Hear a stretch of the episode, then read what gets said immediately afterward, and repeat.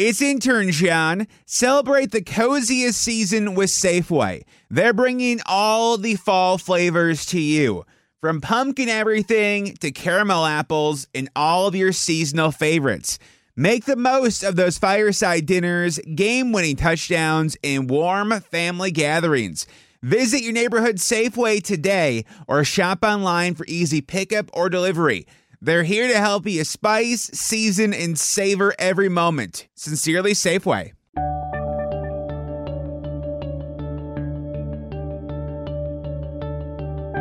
Bienvenidos a Lactando, capítulo 29 del 24 de febrero de 2017.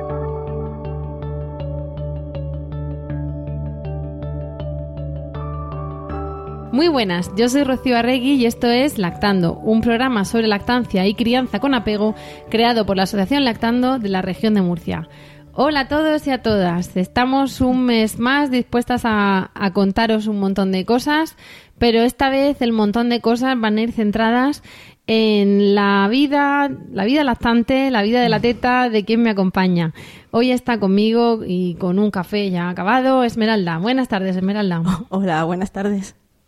Bueno, Esmeralda me acompaña en soledad porque hemos decidido que, que, sea así, que a veces las tertulias sobre la teta y los temas a tratar, pues también merecen una pausa y una entrevista a una de las nuestras para que nos conozcáis un poquito más. Ya tuvimos a, a una misma, a esta servidora, que habló de su lactancia, tuvimos a Raquel, tuvimos a Amparo, pues hoy tenemos a Esmeralda. Esmeralda es prácticamente ahora nos lo vas a contar tú, fundadora de Lactando, es miembro de Lactando desde 2004, que se funda, y es vocal de Santiago, de Puente Tocino. Yo soy vocal de Santiago de Zaraiche. Se nota que es viernes. ¿eh? Sí, sí, sí, no os podéis imaginar. Y, y, bueno, pues ella está de vocal de Puente Tocinos, contra viento y marea. Uh -huh y tiene, nos lo va a decir todo ella, ¿no? Pero bueno, es la vocal de lactando que tiene a, las, a los hijos, en este caso a las hijas más mayores, y que sigue batallando y dando ejemplo contra viento marea. Entonces, la hemos traído hoy aquí. En el podcast que viene ya os traeremos a, pues otra vez a más gente de las nuestras para tratar, además hemos visto unos temas muy chulos de aquí al verano. Pero hoy queremos escucharte. Hola, Esmeralda. Hola, hola. Hola de nuevo. Cuéntanos, ¿desde cuándo estás en lactando? Pues, ¿Por qué te metes a lactando? ¿Cómo nos conoces? Pues, a ver, ¿cuándo, ¿cuándo comencé yo en, en lactando? Madre mía. ¿Por dónde empezamos? Corría el año, ¿no? Allá cuando los dinosaurios caminaban por la Tierra. Como yo digo muchas veces, refiriéndome a, a los inicios. Pues, pues mira, yo empiezo asistiendo a las primeras reuniones de Lactando, reuniones que se que fueron fundadas por su presidencia, por su primera presidenta, Irene Balsalobre. Pero ¿por qué empiezas a ir a la reunión de Lactando? ¿Cómo te enteras de que existe? Pues a raíz de una revisión que tuve con el pediatra cuando mi hija cumplía seis meses, mmm, saliendo de una farmacia de pesarla y tal, me fijé que en una farola había una notita. ¿Eres madre de aspecho? ¿Quieres conocer a otras mujeres que están pasando por la misma situación? Eh, no te cortes y ven a nuestras reuniones. Había un número de teléfono, el teléfono de, Irene, y, eh, y la llamé. La llamé y le pregunté, pues, oye, pues mira, pues tengo una niña de seis meses, estamos ahí un poco perdidas con la alimentación complementaria. Le pregunté una serie de dudas, fue muy amable conmigo, muy cortés, muy dicharrachera, me hizo reír en un momento en el que estaba yo muy, muy asustada y estaba un poco perdida. Estaba muy impresionada con, con los cereales que te tocaba meterle, ¿no? Los cereales, los cereales ya habíamos peleado con ellos a los cuatro meses y venía de decirle a un pediatra que sí a todo lo que me respondía cuando las respuestas verdaderas eran que no. Y estaba súper perdida porque había mentido un profesional, que se supone Claro. que es el que me tiene que guiar. Y en- en- me soltó un montón de información que fui incapaz de procesar y que mi instinto de madre me decía que no era del todo correcta. Entonces yo sabía que, que algo no casaba y no sabía muy bien dónde buscar esa información. Y esta mujer me brindó la oportunidad de, de darme cuenta de que mi instinto a lo mejor no estaba tan, tan perdido como en un principio yo podía llegar a pensar y me dio las claves para buscar información que fuera correcta, que fuera contrastada y que fuera lo más acorde mm, en la línea de lo que yo pensaba que, que, de- que debía seguir en la crianza de, de mis hijas. Entonces tú entraste con tu hija mayor Sí, cuando tenía seis meses. Con seis meses. Que tiene la Carolina tiene ahora 13. O sea que ya llevamos O sea, que unos poquitos. 12 años y medio en la, y medio en la tanda. Ahí está. Y vas a esa reunión y ¿qué te encuentras? Pues me voy a esa reunión y me encuentro a un par de tres mujeres con muchísimas ganas de reír, de compartir y de hablar. Eh, Carmen, eh, Belén y, e Irene y Maika. Y bueno, sí, Maika eran cuatro. Irene, con Irene ya había hablado, pero con las otras tres no. Y simplemente me vi un entorno donde las madres daban pecho, donde hablaban de sus inquietudes y donde mm, no era una persona tan distinta como me habían hecho pensar en un principio, ¿no? Tenía es que además ahora simplemente- mm, hay un montón de, bueno, un montón, debería haber más, ¿no? Pero un Sí. montón de podcast, de podcast no somos los únicos, pero de blogs y de páginas web y Claro, de mm, es que mm, por aquellas Facebook de lactancia y tal, pero Claro, ahora efectivamente, en aquellas fechas es que no había prácticamente nada de información de fácil acceso. Porque Claro. sí, si tú te ponías a navegar en la red profun- profunda o te cogías algún libro específico que estuviese actualizado a la fecha, porque hay que tener mucho cuidado, en el 2004 había muchos libros que estaban totalmente desactualizados con información errónea que se daba como cierta, Mm. pues mm, te, te encontrabas muy sola, no tenías realmente ningún ninguna persona que te diera Sí, si te una encuentras vivencia sola real. ahora y hay tiras de Facebook y tienes un montón, tienes un de montón páginas de, no sé qué y grupo de no sé cuántos y crianza no sé qué, pues imagínate. Claro, porque entonces. yo, por aquel entonces, cuando tuve a Carolina, mm, ahí me dieron el número de, de la Liga de la Leche, ¿no? Y yo hablé con María Dolores, con la- una de las contactos de la Liga de la Leche, me ayudó muchísimo a instalar mi primera lactancia, que fue bastante tortuosa y demás. Pero yo no me sentía con fuerza de ir a un grupo con tanto renombre como la Liga de la Leche, ¿no? Y que estaba muy lejos de mi domicilio, que esa era otra, otra baza, ¿no? Que para una mujer eh, que no es de Murcia, que tiene un bebé pequeño y que no sabe conducir por allí, pues a lo mejor no es tan sencillo como queremos ver en ocasiones el poder No, desplazarnos. no, ¿no? y, y que se ponga en la sillita, y se pone a llorar y yo voy sola. Y, esos días tú estás recuperándote del así- parto y a lo mejor con un bebé llorando detrás. Pero yo pensé, bueno, Puente Tocinos, sí soy capaz de, de irme para allá. Y el verme capaz de desplazarme para allá, de compartir con esas mujeres, de decirme, claro, claro, sí, sí, yo también he vivido eso. Ah, sí, sí, por supuesto. Anda, no me digas. ¿Y cómo lo hiciste? Y el que yo pudiera hablar, el ser escuchada y el ser entendida y el ser respetada. Sobre, todo ser, ser respetada, porque muchas veces tu entorno, por algún motivo u otro, por no- porque no te quieran hacer verte sufrir, porque no quieran eh, que lo pases mal, eh, te llegan a dar una serie de indicaciones que tú sabes que no son porque del no hagas todo algo buenas. distinto a lo que ellos hicieron porque parece que, bueno, quizá pueden pensar que estás criticando lo que hicieron ellos porque tú haces otra cosa distinta. Sí, y también ten en cuenta que el estar nadando un poco contracorriente cuando eres la primera en todo, la primera de los amigos que tiene un niño, la primera del equipo de trabajo que tiene un niño, la primera del barrio que es nuevo que tiene un niño, ¿no? El Mm. ser la primera en todos y el no ser comprendida y el estar sola. Porque ten en cuenta de que tus compañeras están trabajando, tus amigos están trabajando, tus vecinos están trabajando y te encuentras sola en una ciudad que no es la tuya y con un bebé que no hace lo que las revistas de bebés dicen que tiene que hacer y Claro. los libros de crianza de aquella época. Tú cuéntanos lo que quieras de tu... ah, Te preguntaré por tu lactancia. Pues si nos quieres contar qué pasaba con tu bebé y que dijiste, esto a mí me huele diferente, pues oye, nos lo cuentas. Y si no, pues no nos lo cuentas. Ábrete, ábrete, ¿no? No, simplemente mm, yo necesitaba tocar mucho a mi hija. Yo necesitaba el contacto.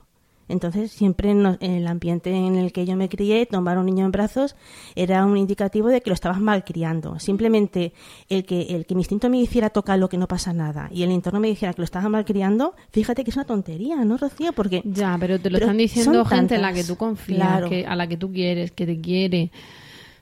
Es complicado. son pequeñas cosas que, que te hacen plantearte si realmente estás haciendo lo correcto o no. Y yo insisto en que a veces, aunque digas tú, venga, pues, yo lo quiero tocar, entonces entra la, col- la coletilla. Pues tú fuiste de Vive o tú fuiste de No Brazos o tal y está muy bien. O... Y por eso digo lo de la, la crítica, ¿no? Que a veces parece que al al hacer algo distinto se toman a mal, que no aceptan lo que ellos hicieron o... Bueno, los principios con, con Carolina fueron muy delicados, como te he dicho. Eh, la niña no se cogía el pecho y demás. Mm, Yo tampoco fui una niña de pecho. Enseguida mi madre se quedó sin leche misteriosamente, lo que siempre hemos dicho, Todas los brotes de leche, crecimiento y tal. Mm, Mi madre cuando ha ido conmigo a alguna de las reuniones dice que ha aprendido un montón y que ha entendido qué es lo que le pasó. Entonces, de alguna manera o de otra, ha habido momentos en los que yo creo que mi madre ha conseguido la- sanar su lactancia. Porque hay un momento crítico que a mí me produce todavía un poco de dolor. Y es cuando mi madre, con nueve días que tenía mi hija, se fue de nuevo al pueblo, porque mis padres viven en, en Ciudad Real, y mi madre me dio dinero a escondidas. Y me dijo, toma hija, para que te compres un bote de leche. Porque como yo sé lo que es y no poder dar teta, que tu hija nunca pase hambre. ¿Mm? El, el decir, venga que tú vas a poder hacerlo, porque me estuvo apoyando durante nueve largos días, con sus nueve largas noches, que para las mamás que han tenido problemas en la lactancia sabemos de lo que estamos hablando, ¿no? De muchas lágrimas, de muchos miedos, de mucha incertidumbre, pero aún así, eh, el gesto ese de decir, bueno, y si no lo consigues, pues no pasa No nada. pase a- que no te pase a ti que me pasó a mí. Efectivamente, ¿no? Claro, es una forma también de cuidarte. De cuidarme, ponte sí. Looking for a fun way to win up to 25 times your money this football season? Test your skills on Prize Picks, the most exciting way to play daily fantasy sports. Just select two or more players, pick more or less on their projection for a wide variety of statistics, and place your entry. It's as easy as that.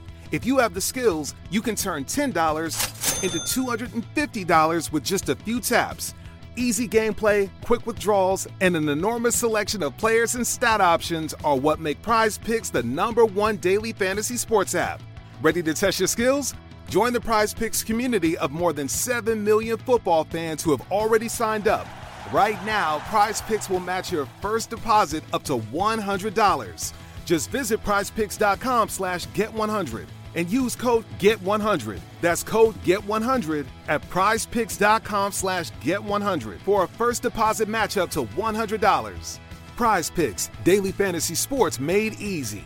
a salvo de esta situación que tuve. esos 50 euros se clavaron en mi alma, pero bueno, ahí sí que, ahí sí que el recuerdo al final se va un poco pues distorsionando con el tiempo y demás, pero el sentimiento ese agridulce de decir, madre mía, no, no lo teníamos tan, tan claro de si llegaríamos o no, pero Son mi madre me cosas que seguía cada ahí uno cuidando. hace como quiere, como sabe, como puede, como le nace en ese momento. Yo compré un, un bote de leche, ¿eh?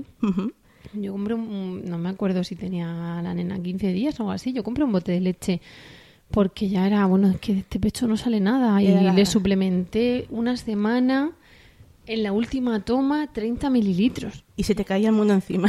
Y era como, no, no voy a decir que le estaba dando veneno, pero No. era raro y era así, es que yo lo quiero intentar, pero claro, ya Era una sensación muy extraña. no hace porque- peso, tú con esos dolores tal, y, Claro. y tienes el bote ahí. Algunos hay gente que dice, yo lo voy a comprar y que esté ahí y que me dé seguridad. A mí es que me lo regalaron en la farmacia. Mm, Al tercer día de vida de mi hija nos dan el alta, me voy a pesar a la nena y, ¡ay, qué bien, qué bonita! Toma un, un bote de leche para que lo tengas en casa. No, si yo voy a dar el pecho. ¡Ay, no, no, tú tienes todo en casa! Que más de una noche los padres vienen aquí súper enfadados porque tienen que ir a comprar la leche, porque las madres se quedan sin leche. Unos mensajes Claro. súper mega positivos, ¿sabes?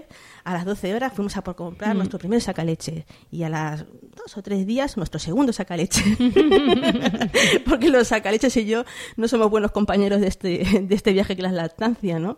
Y a lo largo de, de esos días, la verdad es que fueron, en menos de un mes, fueron tres sacaleches lo que, lo que nos cargamos. madre mía.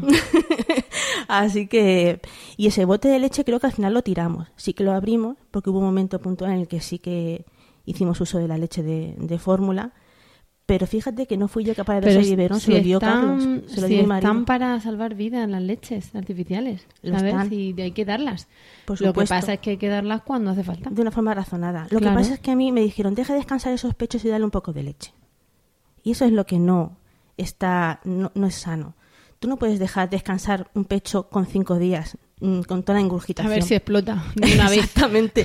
Llegó un momento en que el dolor de la succión del bebé y el dolor que tenía en mi pecho, hice un- una balanza, no, a ver, ¿qué duele más? ¿Esto o esto, esto o esto? No, no, no. Venga, Carolina, vente para acá, que me tienes que vaciar esto, que yo así no puedo vivir.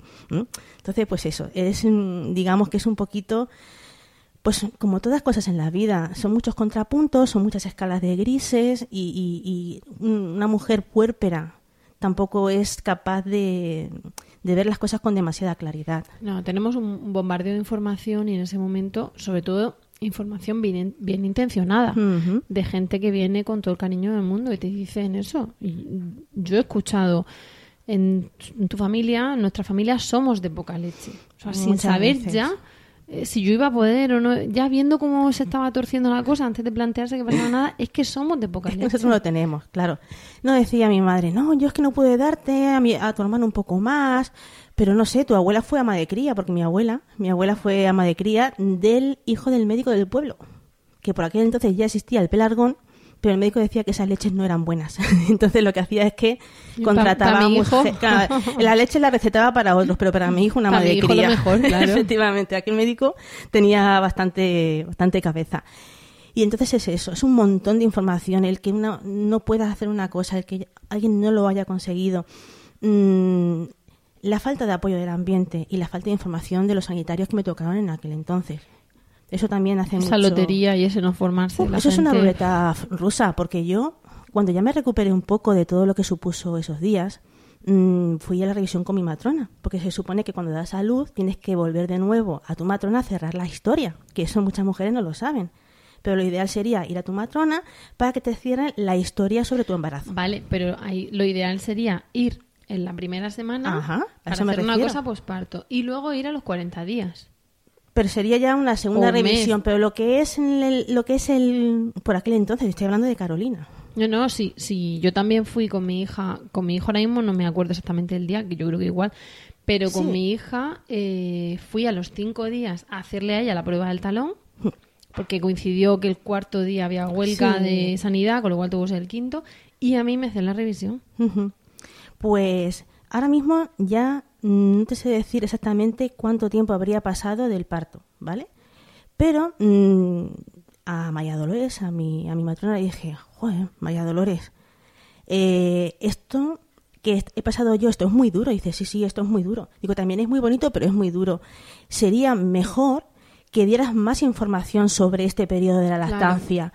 Y me decía, no, no estoy de acuerdo. Digo, ¿cómo que no estás de acuerdo? Dice, es que si las mujeres supieran lo duro que es, nadie daría pecho. Digo, pues yo discrepo contigo. Mm, Yo no comparto esa, No, esa que- alineación. es que Tú si no tienes un que decir, con la realidad. Ahí está, ahí está. Tú tienes que dar una información de lo que se van a encontrar, de las cosas Claro. buenas y de las cosas no tan buenas, porque así Claro. podrías identificar de forma precoz eh, los problemas y les pondrías una solución. Y luego que en el embarazo, cada vez más, pero bueno, antes, aunque se hiciese poco, se hacía, te están diciendo dar pecho es lo mejor. Sí, sí, Con lo cual la embarazada va en esa nube de oxitocina a dar pecho y se, Y se se encu- encuentra un guantazo. es un de batacazo contra la pared. Claro, claro. Es como decía No hace poco, todas, eh, es- ojo, ojo, no todas. A algunas les va fantástico y te dicen, se ha enganchado, está chupando, todo maravilloso. Vale. Pero claro, la- lo Hmm. que decimos muchas veces es que la que viene lactando es la que tiene problemas. La que no significa que dar pecho de problemas, sino que la que no tiene se queda en su casa. Claro. Y no suele venir. Cada vez más vemos madres que vienen a, por el efecto tribu que decimos, ¿no? Hmm. Y de hecho en las estadísticas, de, estadísticas perdón, de lactando lo podemos ver. Hmm. Eh, pero de esas madres que se quedan haciendo tribu, Sí, hay muy poquito porcentaje. adelante. Sí, sí, pero que hay muy, muy poquito porcentaje que se hayan venido sin ningún tipo de problema inicial. Claro. Casi todas ellas vienen porque primero tienen un problema y luego al darse cuenta de lo que pueden ganar al reunirse con otras mujeres que han pasado por situaciones parecidas, ven lo beneficioso de juntarse con ellas para poder seguir aprendiendo qué va a pasar a continuación. Hmm. Y yo es lo que yo mm, le O para, reprochaba o a mi para sobrellevar ese problema. Porque Claro, claro. una llega súper agobiada con la crisis de los tres meses y aunque no tengas una fórmula mágica, mágica para decirle brote de crecimiento, tal, tal, tal, además de decirle, mira, esto se pasa en X días, en esa reunión ha visto a cuatro que también lo tienen. Claro. Con lo cual, por mucho que la delactando me haya dicho que se pasa, parte del alivio no es ya solo porque se pase, que por supuesto, sino porque me ha visto que no soy yo sola. Efectivamente, no eres sola. Y luego otra cosa muy importante que al menos en las reuniones que yo suelo moderar, eh, me gusta abrir un poco como de debate, ¿no? Y las mamás que ya, cuando un grupo es majo, que ya hay varios rangos de edad en los bebés y demás, las mamás que ya han pasado por un problema como puede ser un brote de crecimiento, yo les animo a que les cuenten a las que todavía no han llegado o están pasando por él cómo fueron eh, esos días para ella y cómo solucionaron las cosas, porque siempre intento que sean las mamás las que, basándose en la experiencia de otras, buscan sus propios recursos para, para poder resolver esos problemas, porque si yo se los resuelvo en, en las dos horas que estamos en reunión, eso realmente no es ayudarla, porque cuando lleguen a casa van a encontrarse igual de solas, igual de perdidas. Pero si ellas son capaces de escuchar cómo lo han hecho otras personas, van a ser también capaces en una gran mayoría de poner en práctica cosas Ellas muy mismas. similares que para Mm. ellas sí son, son prácticas. Y una vez que te dice esta matrona eso, que tú vas a tu revisión, te pones a, a cargarte sacaleches y a conseguir establecer la lactancia, ¿no? Efectivamente, con la mayor apoyo que fue el del papá, el de mi marido, el de Carlos, eh, que no me dejó sola ni, ni a sol ni a sombra en sus cinco días de baja paternal. En los cinco días enteros que daban. Madre mía, aquello fue, pues fue un poco show, ¿no? Porque sí que empezamos a leer un poco, vimos qué es lo que se podía hacer, él me apoyó bastante, pero las grietas fueron terribles, el agarre era muy doloroso y poco a poco, pues sí, conseguimos instaurar la lactancia, pero era una sensación de estar muy sola, ¿no? Mm, Cuando ya pasó el tiempo, yo me di cuenta de que tuve una depresión posparto bastante graciosa. lo que pasa es que cuando estás metida en ella, pues no eres consciente de lo que, de que, de que lo estás viviendo, ¿no? Pero bueno, mm, de todo se Pero sale. así tu instinto te funcionaba. No, no, es la, no, no será la depresión profunda, no, No. por subestimarla, pero no será No, la no, no, no, profunda no, porque no ahí fue- estabas cuidando de tu hija sin rechazarla. Hubo momentos en los que sí que tenía algún rasgo que me hizo ponerme mucho más nerviosa y más triste, ¿no? Porque yo veía que algo no estaba del todo bien, pero bueno, cuando tenía esos momentos raros enseguida cogía el teléfono. eh, mi madre, eh, eh, Carlos, siempre tenía un ¿Qué le- apoyo ¿Qué le telefónico. recomiendas a alguien que esté pasando por lo, por lo mismo por lo que tú pasaste?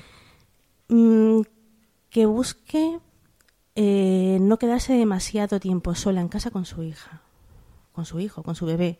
La soledad está metida en un círculo vicioso de llora, yo lloro, porque esa es otra. Ella lloraba, yo lloraba. Es que me tiré 15 días sin parar de llorar y eso es una sensación de realmente muy Uf, es demoledora, es un montón, es un cóctel de hormonas, de no llores, ¿por qué lloras? Todo el mundo dice que tengo que estar contenta y yo no me estoy contenta, yo estoy muy triste. ¿Qué hago con eso?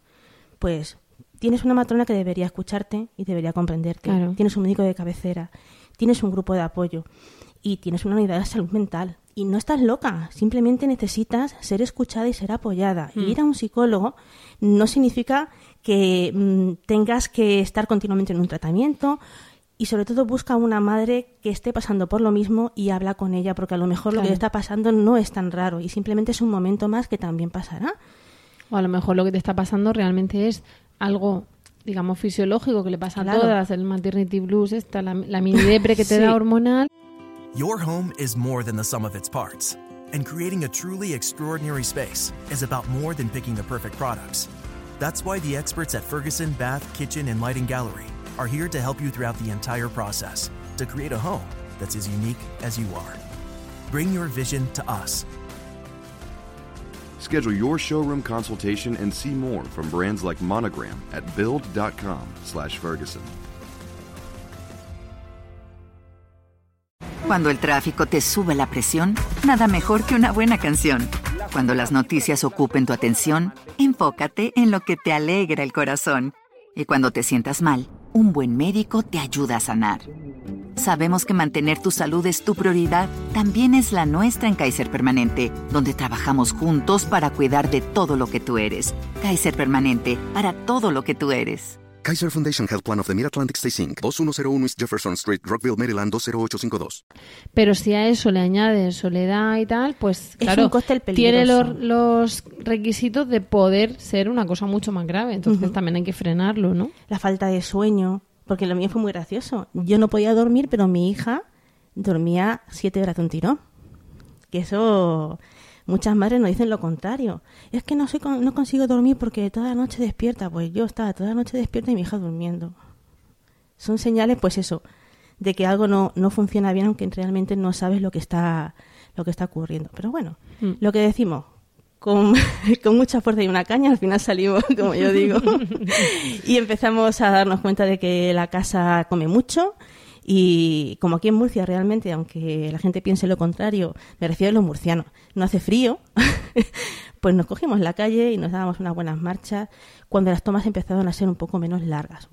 Porque a todo esto, mm, Carolina se tiraba mamando pues dos horas y pedía cada dos horas y media, con lo cual, pues imagínate. Tenías media hora para ducharte. Media hora para ducharme. Yo siempre, no claro, una vez que ya, lo que a mí me hace salir un poco del hoyo es que cuando, cuando la revisión de los dos, de los dos meses, eh, la, la enfermera la pesa a Carolina y me dice que va un poco justa de, peso, ¿no?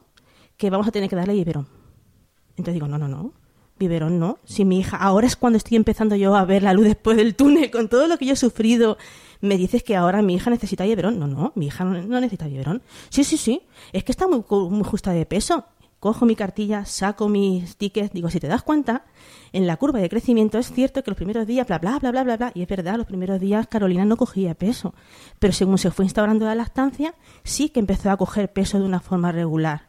Y a mí lo que me dolía en el alma es que ahora que conseguía tener un poco de no, dominio, ahora no voy a fastidiarla. ahora que no necesitaba esa ayuda, venía esta buena mujer y me decía que no, que como no había hecho los 200 gramos cada semana de rigor, tenía que darle leche de fórmula a mi hija. ¿Mm? Entonces dije, sí, pues, pues no, pues va a ser que no. pues en 15 días te cito. Y como en 15 días no haya cogido medio kilo, que sepas que le tienes que dar biberones, porque yo no voy a permitir que tu hija sea una canija. Justo lo que una mamá puerpera Vale, eso, claro, eso es lo, el ejemplo necesita. de lo que no te pueden decir. no te Efectivamente. deben de decir. Pues a mí, en lugar de hundirme, lo que hice fue abrirme los ojos. Y simplemente, pues ya tomé un poco más de conciencia de que esto no podía ser. Que eso, seguro que, que aquí fallaba algo, que no solamente fallaba yo, que había una persona que no me estaba dando una información de todo realista. Y ya sí que empecé a leer un poco más profundamente en esto. Lo que pasa es que volvemos a lo mismo. No había ningún grupo de apoyo que Claro. estuviera muy cerca a mí. Cuando ya salimos del bache de la revisión de los dos meses, llegamos al bache de la revisión de los cuatro meses. ¿Y qué pasa los cuatro meses aquí en la consulta del Que te pediatra? cascan los cereales. Claro, los cereales y la fruta. Y mi hija ni quería cereales ni quería fruta y era un show continuo. Eh, y hablando con mi madre, me decía mi madre, pero vamos a ver, con lo bien que estáis ahora las dos, que dormís las dos, reís las dos, porque no estás otra vez solamente con teta en lugar de insistir en darle a esta criatura otras cosas que lo único que hace es provocarle dolor de, de barriga. Digo, pues venga. Y cogí y dejé las indicaciones del pediatra y llegué a los seis meses precisamente. Claro, pero te lo dijo el pediatra y tú pues lo obedeces. Claro, sí, pues no, no lo obedecí, la dejé solamente con la estancia materna exclusiva. Muy y cuando llegué a los seis meses y me dijo que lo había hecho muy bien porque se había puesto un montón de peso, que eso significaba que la niña realmente necesitaba alimentación complementaria, pues fue cuando me, me hundí nuevamente y tenía necesidad de encontrar a alguien. Y ahí fue cuando encontré el grupo de apoyo. La luz Lactando. de lactando. la luz de lactando, sí. Hola, muy buenas, soy Emilio Cano, más conocido como Emilcar, soy el productor de, de este podcast y mientras eh, sigue el podcast vais a escuchar cómo preparo la merienda de mis hijos.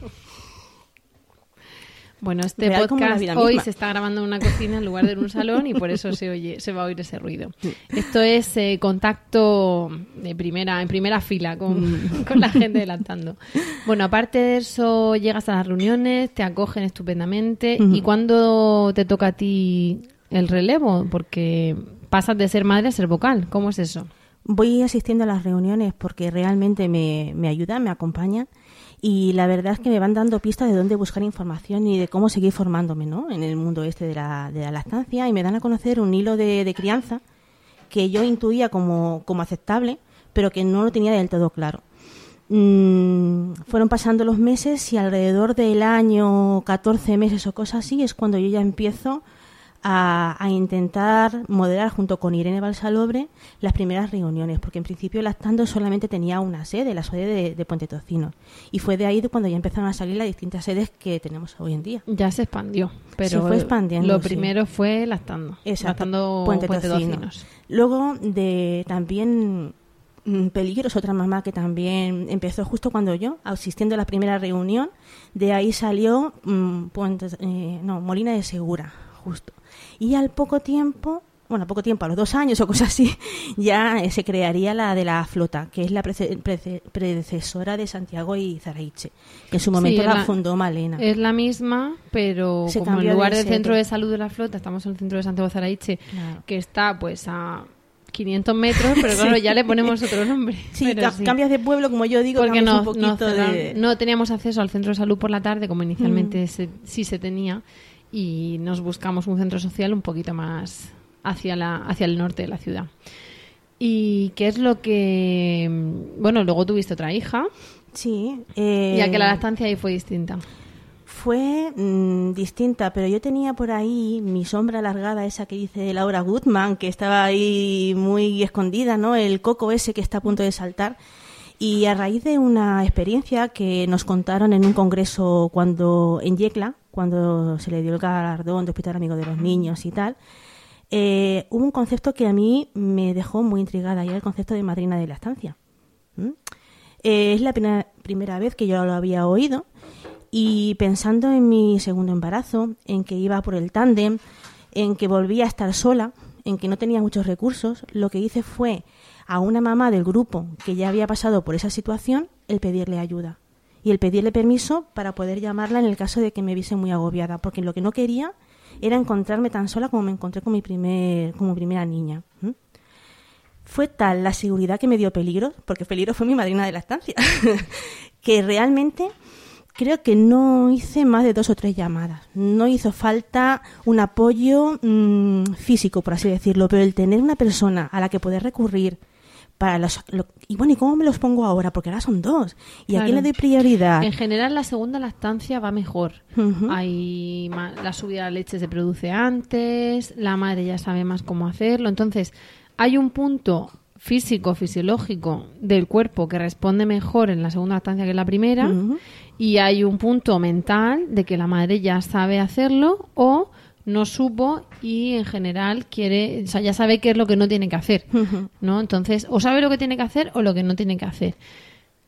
Con todo y con eso hay más, o sea, hay, hay problemas, pero suele haber menos problemas en la segunda que en la primera. Si a eso le añades que tienes a tu madre en lactancia, ya apaguémonos. Claro, Fantástico. fue todo bastante mucho más llevadero. De hecho, me tuve que enfrentar a otra serie de problemas del entorno. Eh, por aquel entonces, eh, si estuve sola en la primera vez, que fueron nueve días los que estuvieron mis padres, en mi segunda parto, estuve sola del todo porque mi padre estaba ingresado en la UCI y yo estaba ingresada tanto a luz, con lo cual ni siquiera tuve la, lo que es la cercanía de mi madre, ¿no? Ya sé que hay personas que en determinados momentos se hunden, pues hay otras que en determinadas situaciones pues como que se crecen, ¿no? Y yo dije, bueno, pues si con la primera vez pude, en esta también, y además por mis hijas y con dos pares de, tetas. Hay que tirar para, para adelante. Y, en fin, y, la verdad es que el tándem fue bastante bien. Mm, el dar ya a Carolina fue una gran ayuda para poder iniciar la lactancia de Carmen. Carmen fue muy distinta a Carolina a la hora de las curvas. Si yo tengo una Carmen en lugar de una Carolina al principio, crece poquito, Carmen es muy delgada, no come mucha cantidad de, de, de teta, comía muy distinto, no dormía. Carmen no durmió, entre comillas, lo de no dormir hasta los seis años, en fin. Es una lactancia totalmente distinta a, con Carolina, pero yo no sabía decidirme por, por, ninguna de las dos. Cada una es única y increíble. Fue una situación muy bonita. Hice un pequeño parón con lactando por aquel entonces porque no podía con todo no podía con dos niñas, no podía, claro, no tenía recursos, no tenía quien me cuidara a los niños, no podía atender a mis hijas por poder estar moderando las reuniones. Entonces yo ahí dejé de ser vocal para ser una madre más, que es otro aspecto muy bonito también de lo que son los grupos de apoyo, porque tú eres una vocal, pero en un momento dado tú puedes volver a entrar en el grupo como si fueras una madre más buscando respuestas y apoyo. En fin, lo que y te digo. Eso, y de eso, claro, hace 10 y 12 años y medio, respectivamente, o bueno, 10 y 13, pero entre sí. los seis meses. Eh, ahora mismo, ¿cómo está la sede? ¿Quiénes estáis en esa sede? Pues yo sigo ahí como una, una púa. ¿A pie de cañón? A pie de cañón en Puente Tocino, junto con Inma, mi, mi inseparable. Mi, Además, lejos de rendirte, te vas a. Estás pidiendo voluntarias para para hacer estudios o para ver qué haces. Sí, yo, vamos a ver, yo soy una persona inquieta. Entonces, siempre dando prioridad a lo que es la crianza de mis hijas, que ya están, una está en secundaria y la otra está terminando primaria, y la verdad es que cada vez requieren más tiempo para sus estudios y demás. Mm, el llevar lo que es el registro de, las actividades de lactando me ha dado un montón de material y me he visto en la necesidad de, organizarlo, ¿no? Decir, bueno, ¿qué podemos, qué paso puede ser el siguiente? Mm, intento hacer charlas para intentar ayudar a otras madres. Intento eh, preparar cosas que puedan dar información a, futuros sanitarios que se intenten formar más para poder ayudar más en la estancia. Y, intento siempre hacer cosas nuevas. Ahora tengo, por ejemplo, el proyecto Lipasa, que es a lo mejor a lo que tú hacías referencia. Eh, estoy intentando preparar desde hace un año, ya te he dicho que con los niños nunca se puede hacer todo rápido, un taller dirigido a las mamás que se tienen que incorporar al ámbito laboral. Entonces, mm, a raíz de buscar un montón de información y de bibliografía y bueno, las leyes y todo eso, no sé a quién buscaré yo para que me haya... Uh, no sé, no sé. bueno, pues la cosa es esa. Viendo mm, información en la red, me di cuenta de que había muchísimas lagunas y en lo que es hace, a- para hacer banco casero de leche y demás, eh, hay ciertas situaciones en las que se necesitan hacer pequeños escaldados, pero no nos dicen bien la temperatura, no nos dicen bien qué es lo que tenemos que observar. Y preparando toda esa información, lo que he hecho es intentar organizar a- la mayor número posible de mujeres para poner en práctica ese procedimiento, para poder escribir un pequeño artículo para colgarlo en nuestra red y que las madres, eh, eh, leyendo nuestra web, puedan ponerlo en práctica para que así sus bancos de leche sean mejores y de mayor calidad. Claro. Esto lo, luego lo, lo pondremos en Facebook como llamamiento, a nuestro Facebook de Lactando, para si estás embarazada y quieres participar en un proyecto interesante, pues eh, que se ponga en contacto con nosotras por privado y eso, y así, pues oye, más embarazadas que cuando den a luz lo saben, bueno, o si tienen un bebé pequeñito también puede ser. Sí, claro, una mamá que esté eh, en periodo de hacer un banco de leche puede ser perfectamente candidata a, a participar en este proyecto, en el proyecto Lipasa. Ellas van a dar ayuda a futuras madres y ellas como madres van a aprender Claro. cómo hacerlo. Van a aprender para su lactancia y van a sembrar para las, las madres que vengan. Eso que es. eso, para la que no sea madre todavía, ya saben o sabrán lo importante que es el tema del banco de leche. Algunas madres, por suerte, no tienen que hacerlo porque tienen una baja con excedencia y con lo que sea. Y otras, en cuanto se incorporan, pues necesitan eh, tener Ese banco y da mucha tranquilidad el saber, bueno, luego hay matices, ¿no? Con lo de extraerse leche, pues si se la tomará, si no se la tomará, quién se la dará, todas esas cosas, ¿no? Que hemos hablado a veces De en las guardes y claro, todo de eso. eso tratará el taller que queremos poner Claro, en que vamos a hacer un taller de incorporación al trabajo y claro, va de extraerse leche, dar leche, quién te la da, quién no te la, quién ¿Quién se la lo puede dar al cuida? bebé, quién lo cuida, cuántas horas vas a estar fuera de casa, todo eso. Pero lo que quiero decir es que oímos banco de leche, parece que hay que tener ahí 15 litros y no es así, pero si te vas a incorporar sí que hace falta pues, algunas dosis, algunas tomas de leche que eh, en un momento dado si el bebé se las toma fantástico y si no se las toma porque hace huelga de lactancia hasta que venga su madre también es fantástico pero da mucha tranquilidad al ver que te incorporas y, y están ahí. Y para, para terminar Esmeralda ¿qué le dirías a las mamás que te están escuchando tanto a las que están lactando ahí en la retaguardia y las podemos animar a que sigan tu ejemplo como a las que están ahí embarazadas y no saben si les irá bien, si no. Pues mira, que sigan su instinto. Que en el caso de que tengan dudas, busquen ayuda en otras mujeres que hayan pasado por esa misma situación. Porque como una mujer que ya ha sido madre, que ha dado pecho de forma prolongada, nadie le va a dar una información tan real y tan adaptada a la vida diaria. Porque los textos son muy bonitos, los libros nos enseñan muchas cosas, pero como la realidad del día a día no hay nada eh, que ayudar aporta mucho, porque aunque tú das mucho, das apoyo, das consuelo, das información, tú recibes un montón eh, de buenas experiencias, unas cosas que te hacen crecer como persona.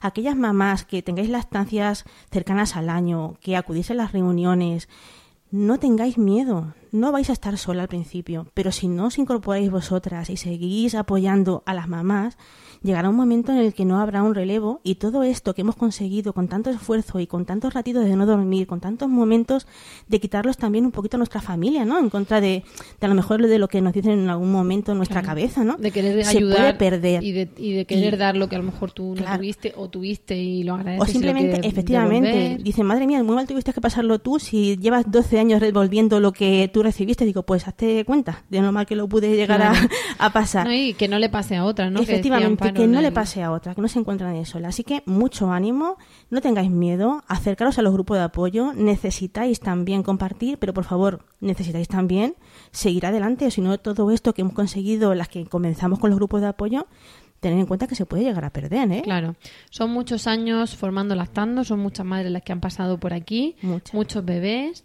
Eh, hemos tenido apoyo en su momento de la Consejería de Sanidad, del Colegio de Médicos, del Ministerio de Sanidad, con el Premio Nacional a Buenas A Prácticas, buenas prácticas. en el ámbito sanitario. Que, Ese que fue un momento realmente entrañable. Eso, ¿no? eso fue una cosa que no tiene ninguna asociación Mm. en España.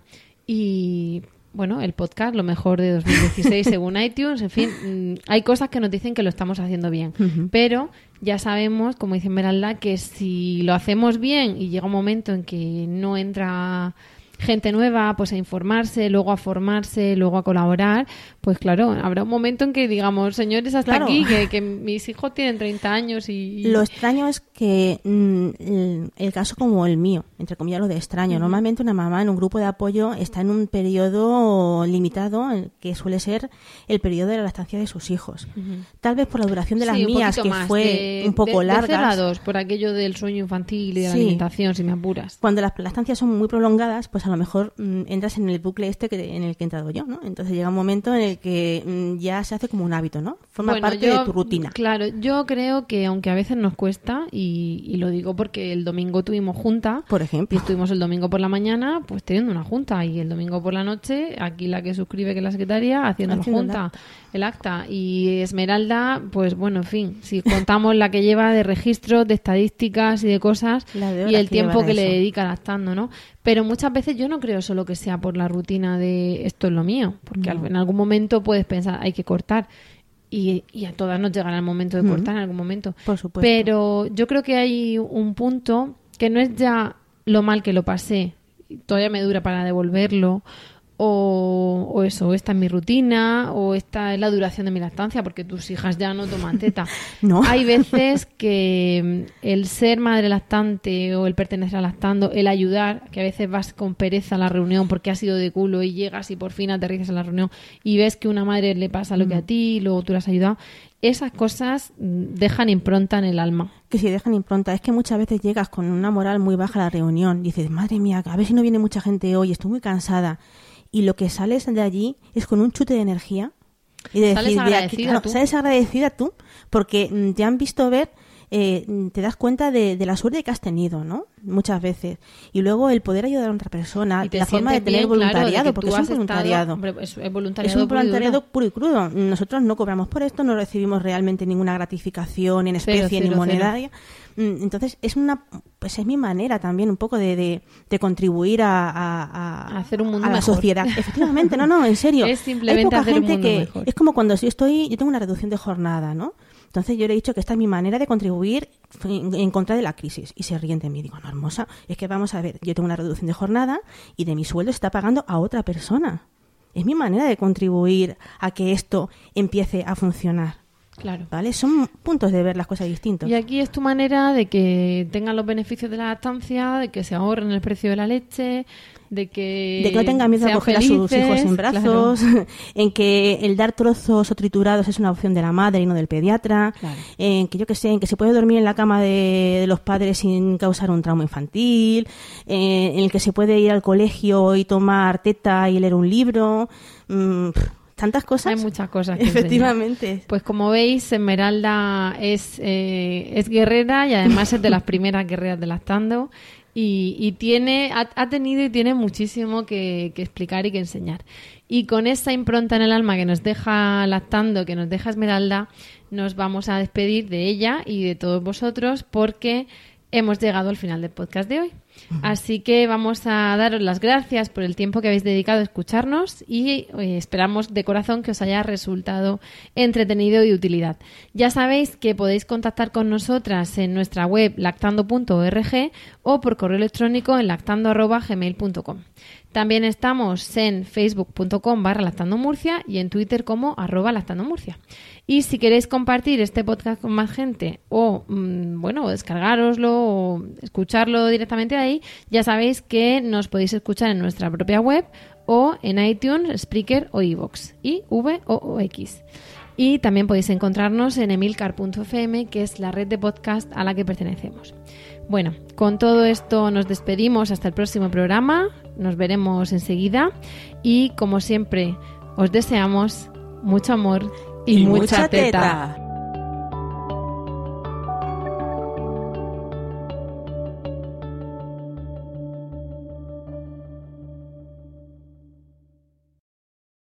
¿No se merece tu familia lo mejor? Entonces, ¿por qué no los mejores huevos? Ahora, Egglands Best están disponibles en deliciosas opciones. Huevos clásicos, de gallina libre de jaula y orgánicos de Egglands, que ofrecen un sabor más delicioso y fresco de granja que le encantará a tu familia. En comparación con los huevos ordinarios, Egglands Best contiene la mejor nutrición como 6 veces más vitamina D, 10 veces más vitamina E y el doble de omega 3 y B12. Solo Egglands Best. Mejor sabor, mejor nutrición, mejores huevos. Visita egglandsbest.com para más información.